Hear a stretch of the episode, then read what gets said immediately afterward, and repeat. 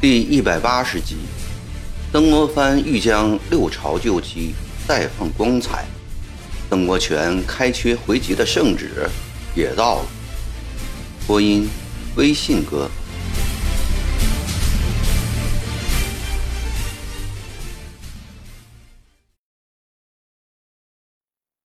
一连几天，曾国藩无心之事读书，早早晚晚和赵烈文等人下棋。下棋的时候，有时会偶尔想起康福来，心里无端的冒出一种亏欠的纠意。京师再无重要消息传来，案桌堆积的事情又一桩桩压头，曾国藩自我嘲弄的做了一副对联：养活一团春意思，撑起两根穷骨头。唉，无可奈何的。打起精神来办事吧。上午，汪曾璞、钱密之等三圣七贤结伴来到了总督衙门，对今年江南乡试又提了许多的建议。一是为了慎重起见，今年甲子科乡试，请总督大人亲自入围监领；二是内联十八房，请于科第出身。实缺州县中考冲，如实缺人数不敷，即于安徽、江苏两省候补之，即用大挑练发各班中挑选。三是咸丰九年借杭州乡试时，因实道考生少，曾留下四成三十六名，请奏准列入今年重视名额。四是。重建被长毛破坏后又遭兵火损毁的夫子庙，这些建议，除第一点，曾国藩表示要按旧章办事，两省巡抚轮流监临，今年由江苏巡抚李鸿章充任外，其他的都欣然采纳。三圣七贤满意告辞。临出门的时候，汪曾璞将近日所为。不动心腹交给了曾国藩，说：“请中堂赐教。”曾国藩连说两声“拜读，拜读”，将它放在了桌上。下午，他又带着一班幕僚查看市面恢复情景，见四处都在兴建修缮房屋，街道已清理好，商贾也开始营业了。城外的人都纷纷进城做生意，心中略感安慰。傍晚时回到了书房，想起了汪曾甫日间所剩的《不动心腹》还没有看，便信手拿着读起来：“始至武于妙曼峨眉之侧，问武动好色之心否乎？曰不动。”又使至于红蓝大鼎之旁，问武动后路之心否？曰不动。曾国藩嘴角边泛起了一丝微笑，正要继续读下去，猛然见旁边有人批了几行字：“妙曼峨眉侧，红蓝大顶旁，耳心都不动，只想见中堂。”这分明是赵烈文的笔迹呀！曾国藩生气了，吩咐亲兵火速将赵烈文叫来。四处也找不到人，一直到了深夜，赵烈文才进来了。回婆，这是你批的？曾国藩扬起不动心腹，沉下脸问：“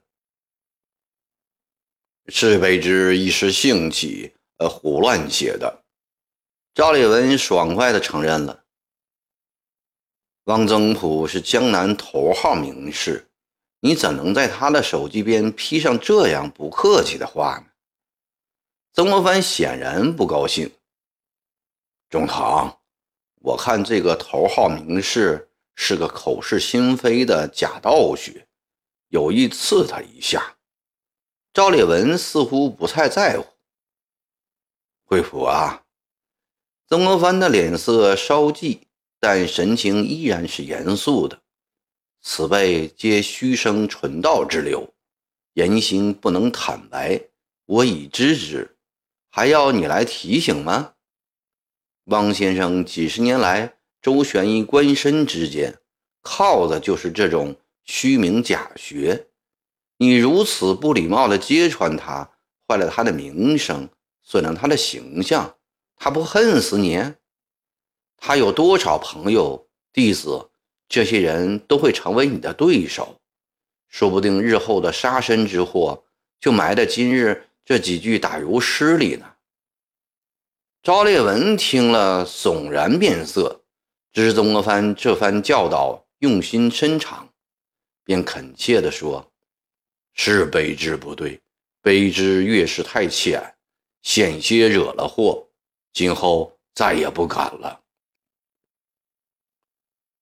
明天他一定会做出一副讨教的样子，来接受我对他的称赞，然后再把我的话拿出去四处吹嘘。我早知他的用意，心中虽极不情愿，但又不能得罪他。我要靠这般人来争取江南世子呀！可惜。我明天不能在这页纸上批字了，只得另写。都怪卑职见识浅陋。赵烈文心中十分的惭愧。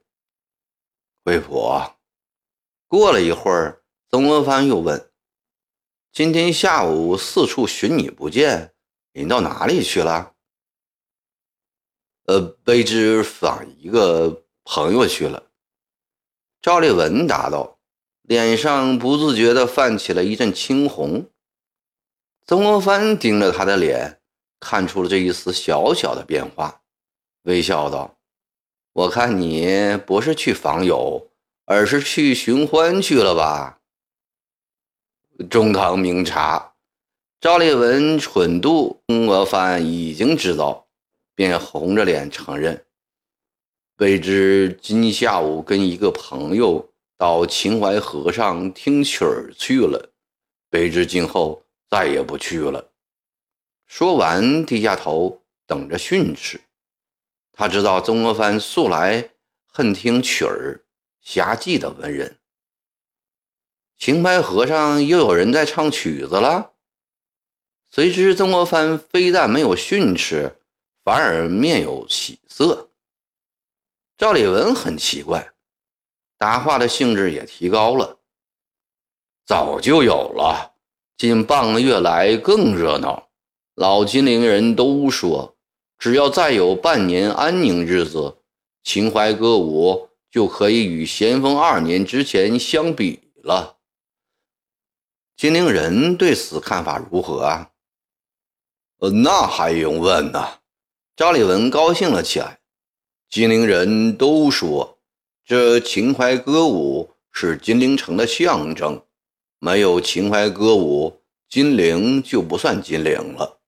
我的朋友也这样对我说，就冲他这句话，我犯了大人的禁忌，在秦淮河上听了半天的曲子。上秦淮河听曲子不算犯忌。曾国藩捋着长须，若有所思，声音轻轻的，仿佛自言自语：“什么？大人说不犯忌？”赵烈文简直怀疑耳朵听错了。惠普，你大致说说，秦淮河两岸现在情景如何？是。赵立文乐得手舞足蹈，兴致勃勃说了起来。秦淮歌舞这十多年来，因长矛的禁止而绝迹了，又因这次攻城战火猛烈，秦淮河两岸楼房也焚毁多半。刚进金陵的那半个月，秦淮河依旧是条死河，两岸黑灯瞎火，没有一点生气。慢慢的，过去抄此业的人又回来了。在两岸修楼建房、造船驱桨，据说做的多是橘子营弟兄的生意。赵立文偷眼看了看曾国藩，只见他脸上并无反感之色，便又趁着兴致继续说了下去。这一个多月来，秦淮河两岸以河面上的生意是越做越红火了。从聚宝门到通济门一带，游客天天增多，房屋也三成恢复两成。尤其是桃叶渡更是热闹，酒楼妓馆一座接一座，卖小吃小玩意儿的叫声喧天。入夜则各色花灯、琉璃灯、纸灯、宣灯又都挑出门外。这一带的花坊少说也有百八只了，都雇了绝色的女子，上等琴师，只只船上。都坐满了听曲子的游客，一个个都听得如痴如醉，不知今夕何夕了。秦淮河自通济门进城西行五六里后，折转而南向聚宝门方向流去。转弯处有一个渡口，相传东晋大书法家王献之常在这里接爱妾陶叶。以后这个渡口便叫桃叶渡了。如果说秦淮河是温柔富贵之乡、诗酒繁花之窟的金陵城的代表，那么桃叶渡便是胭脂花粉秦淮河的代表。怪不得赵立文说到桃叶渡时，更是眉飞色舞，不觉得自己也迷迷糊糊了。你今下午就在桃叶渡吗？曾国藩脸上微笑着，心想：看不出来，这赵惠普还是一个风月场中的人物嘞。卑职正是在桃叶渡听了两个时辰的曲子，卑职十多年没有听过这么美的舞曲了，真个是此曲只应天上有。人间能得几回闻？赵立文还没有从桃叶渡画舫上解脱出来。惠普，我请你办一件事吧。曾国藩停住了吕须的右手，一本正经地对赵立文说：“赵立文一听有事，脑子立刻冷静了。请问大人。”要叫卑职办件什么事啊？你就负责秦淮河的修复事，想在十一月乡试前，把聚宝门至通济门一带的秦淮河恢复成咸丰二年前的模样。张立文闻之又惊又喜，他做梦都没有想到会有这样的美差落到自己的头上，乐不可支地说。谢东长大人亲睐，我明天就走马上任。略停了片刻，又说：“离十一月相试只有一个多月了，要把秦淮河完全恢复过来，时间太短了。全部恢复过来，怕也是不行。”曾国藩换了左手捋胡须，思考了一下，说。这样好了，你只要把桃叶渡上下一带恢复过来就行了。古人说“六朝金粉，十里秦淮”，秦淮河最热闹之处也不过十里。我现在只要你建五里就行了。卑职遵命，卑职一定把桃叶渡修得比十多年前还要好。赵立文雄心勃勃，隔了一会儿，他又说：“不过，卑职还要向大人借一件东西。什么东西啊？接大人一纸告示。”赵立文说：“请大人出一张修复秦淮河的告示，鼓励酒肆、茶馆、勾栏瓦舍各行各业在秦河两岸兴建。”三年不纳税，与历代鼓励开征荒的措施相同。亏你想得出啊，把修复秦淮河与开征荒相提比论？曾国藩无不赞赏地说：“好吧，就依了你。”曾国藩对恢复秦淮旧迹如此感兴趣，使赵烈文大为惊讶。他终于忍不住发问了：“大人，这秦淮河素来被人贬为轻薄子弟的游玩之所，卑职不明白，大人为何对此事这般重视啊？”“哦，你要问这个吗？”曾国藩微微一笑。三十年前，我是心向往游志而不敢游志；三十年后，我是心不想游志而不进别人游志。三十年前，血气方刚、声色犬马，常令我心驰神往；但我求功名、求事业，不能沉湎于此间。我痛自苛责，常不惜骂自己为禽兽。为粪土，而使自己警惕。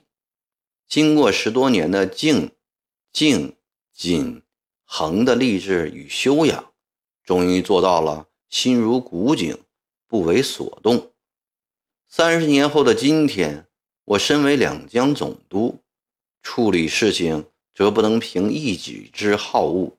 我要为金陵百姓恢复一个源远流长。大家喜爱的游乐场所，要为皇上重建一个人文荟萃、河山锦绣的江南名城。芸芸众生，碌碌前手，有几个能立郎庙、能干大事业？他们辛苦赚钱，也要图个享受快乐。酒楼妓馆、画舫笙歌，能为他们消忧愁、添愉悦。也就有兴办的价值。我身为金陵之主，能不为这千千万万的凡夫俗子着想吗？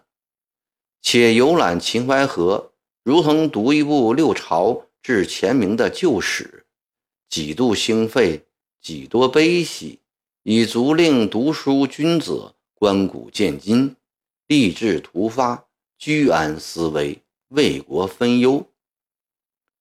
夫子庙营柱上曾有一副联语，道是：“都是圣人，且领略六朝烟水，暂留过客，莫辜负九曲风光。”我看这副银联就不错，君子小人都可以一游秦淮。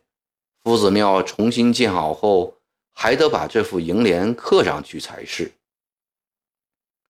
范文正公称赞滕子京至越州时是政通人和、百废俱兴。这话说得好，有政通人和，才有百废俱兴，而百废俱兴了，又体现出政通人和。秦淮河初具规模后，还要修复鸡鸣寺、莫愁湖、台城、圣骑楼、扫叶楼。乃至城外雨花台、孝陵卫、燕子矶等等，将六朝旧迹、前明文物一一恢复，使龙盘虎踞的石头城再放光彩。惠佛，你说对吗？这番话说的赵烈文从心坎里折服，并以此对曾国藩的认识更深入了一层。他发自内心的叹道。大人气宇之广，见识之高，真常人万不及呀！修城墙、造房屋、覆满城、兴贡院，再加上重建夫子庙、恢复秦淮河，曾国藩一天到晚忙在善后处理与百废俱兴之中，暂时忘却了追新的忧愁和恐惧。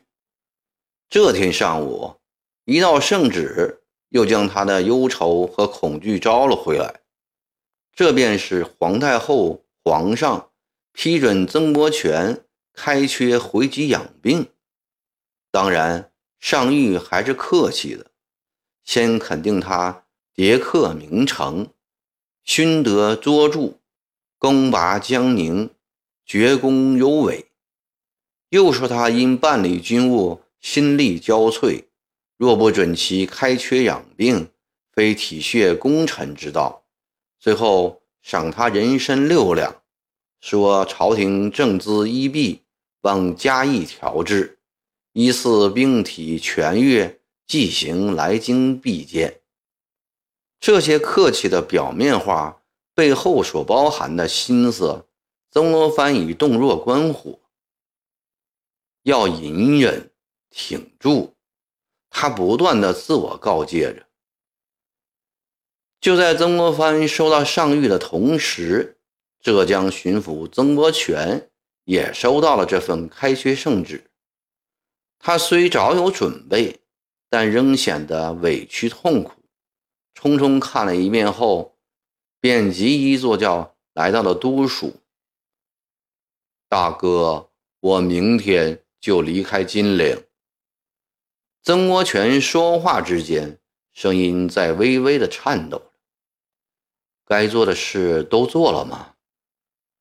曾国藩温存的看着百战功高的弟弟，心里也很难受，脸上却带着微笑，做出一副怡然的神态。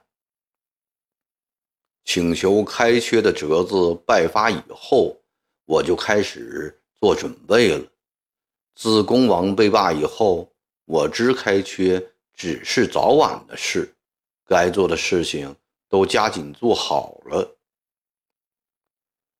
恭王被罢去议政王一事，给曾国荃震动极大，第一次真正领略到了军威凌冽，往日的骄狂性情有所收敛了。我明天就走。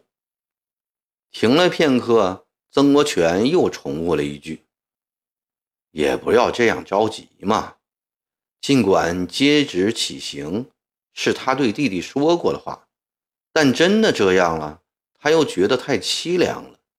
作为执行皇命的两江总督，他无疑要鼓励集字营的统帅招之则来，挥之则去。但作为曾氏家族的兄长，他有义务要为给曾家立下光宗耀祖的巨大功劳的九弟隆重践行。你这两天跟集字营的兄弟们话话别，大后天是十五晚上，我为你在秦淮河上置酒送行吧。